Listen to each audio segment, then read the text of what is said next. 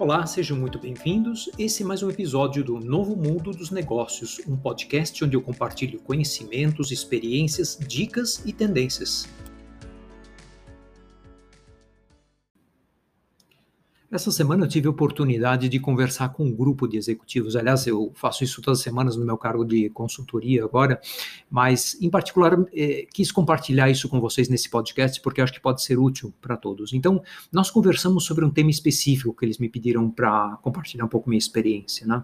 que é sobre como influenciar pessoas. E, obviamente, influenciar pessoas tem em todos os níveis, em todas as circunstâncias da nossa vida, mas ainda mais na vida profissional, né?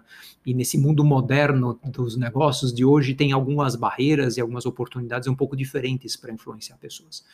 O que eu mencionei para eles e queria compartilhar com vocês são sete pontos é, que eu acho que são muito interessantes e importantes se a gente quer ter realmente uma boa interlocução e, no final do dia, poder influenciar as pessoas é, em diferentes contextos. Né? Então vamos lá, eu vou passar pelos sete pontos, eles vêm da minha experiência de mais de 30 anos como executivo e tal, e também de ter ouvido outras pessoas e experiência dessas outras pessoas. Então vamos lá, primeiro ponto é empatia, a gente fala muito sobre empatia, já é uma palavra até sobreusada, mas do meu ponto de vista muito pragmático, empatia é sobre ouvir, principalmente, ouvir atentamente, genuinamente, prestando muita atenção no seu interlocutor, no que ele está falando, e se colocar no lugar dele. Claro que isso é muito mais difícil e às vezes até questionável, quanto eu consigo de fato me colocar no lugar de uma outra pessoa se eu principalmente não a conheço muito, né?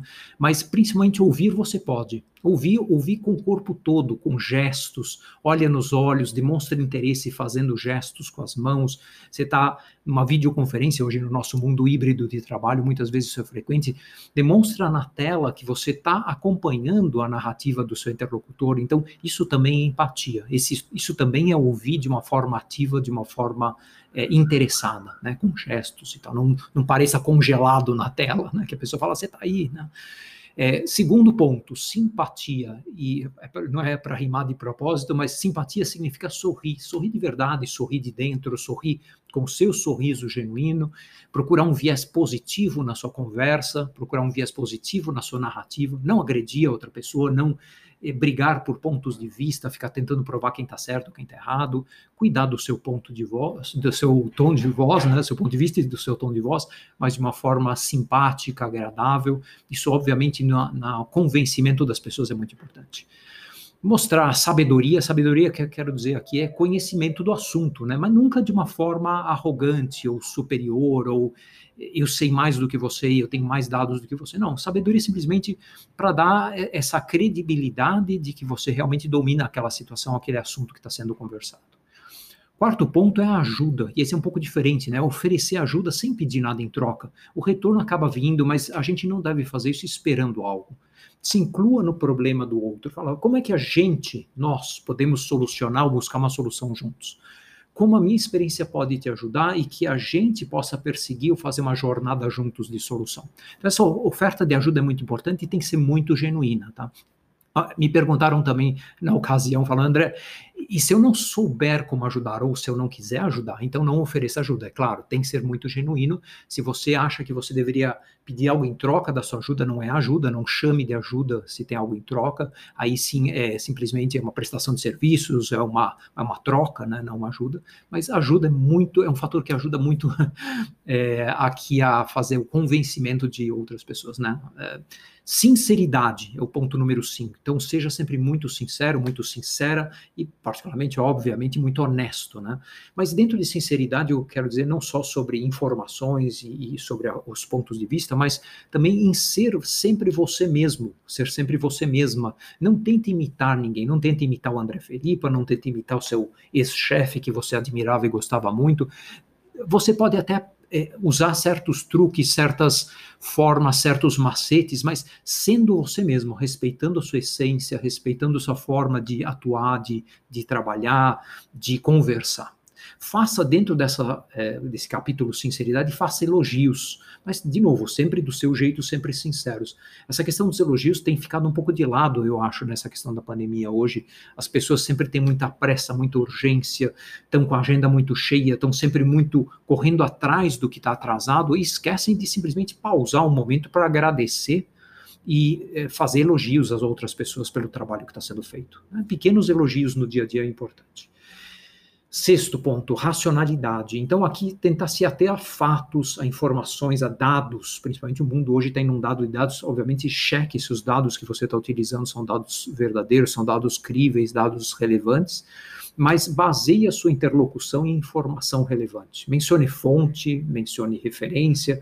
Se for necessário, você pode discordar. Né? Você pode, com gentileza, com diplomacia, sempre muito importante, explicando por quê, você pode discordar. Falar, olha, racionalmente eu entendo o seu ponto de vista, mas eu tenho um pouco diferente. Né? E aqui o meu ponto de vista é esse, esse, esse. Então é sempre explicando por quê. E o sétimo e último ponto importante no convencimento das outras pessoas é a sua narrativa. E por narrativa, eu quero dizer o seu storytelling, como se fala em inglês, ou o seu fluxo da sua história, né? Mas tendo muito claras as mensagens-chave que você quer aterrizar. Então, e, e, aqui eu normalmente eu brinco, eu, eu, conto só até três ou quatro, não, não tenho memória para mais que isso. Então, mensagens-chave não podem ser dez, pode ser três, quatro, cinco mensagens em cada interlocução, em cada conversa que você vai ter. Uma dica aqui é ser breve e conciso, mas que nunca hoje nesse mundo no corrido nosso, é, a brevidade a concisão são absolutamente valorizadas. E outra dica é repetição de mensagem-chave. No início começa abrindo, que nem eu falei hoje, eu vou falar de sete pontos. Aí eu falo, falar dos sete pontos e no final eu vou relembrar vocês os sete pontos. Então abra falando quais são as suas mensagens-chave, discorra sobre as mensagens principais, traga exemplos, etc.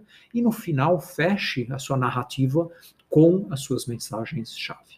E, obviamente, se prepare. Né? Então, tendo tempo, é, de novo, a vida é muito corrida, mas tendo um pouco de tempo, nem que seja cinco minutos antes de uma reunião, antes de uma conversa, antes de um, de um momento em que você precisa convencer alguém, pausa, pensa quais são os pontos a serem aterrizados, se prepara, eventualmente treina a sua oratória, se for um, um, grupo maior e você tiver que fazer uma exposição maior, treina o seu discurso, é, procura não decorar, obviamente usa a sua facilidade de gravar coisas ou não, mas seja natural na sua entrega, às vezes é mais interessante ser natural do que decorar palavras específicas ou muito sofisticadas. Tá? Então espero que tenha ajudado, são sete pontinhos, falei que eu repetir no final, aqui são empatia, simpatia, sabedoria, ajuda, sinceridade, racionalidade e narrativa. Né? Então, são sete pontos que eu acredito, da minha experiência, que ajudam muito num processo de interlocução e convencimento de outras pessoas. Ok? Podcast de hoje, espero vocês para o próximo. Um abraço, um bom finalzinho de semana aí para todos.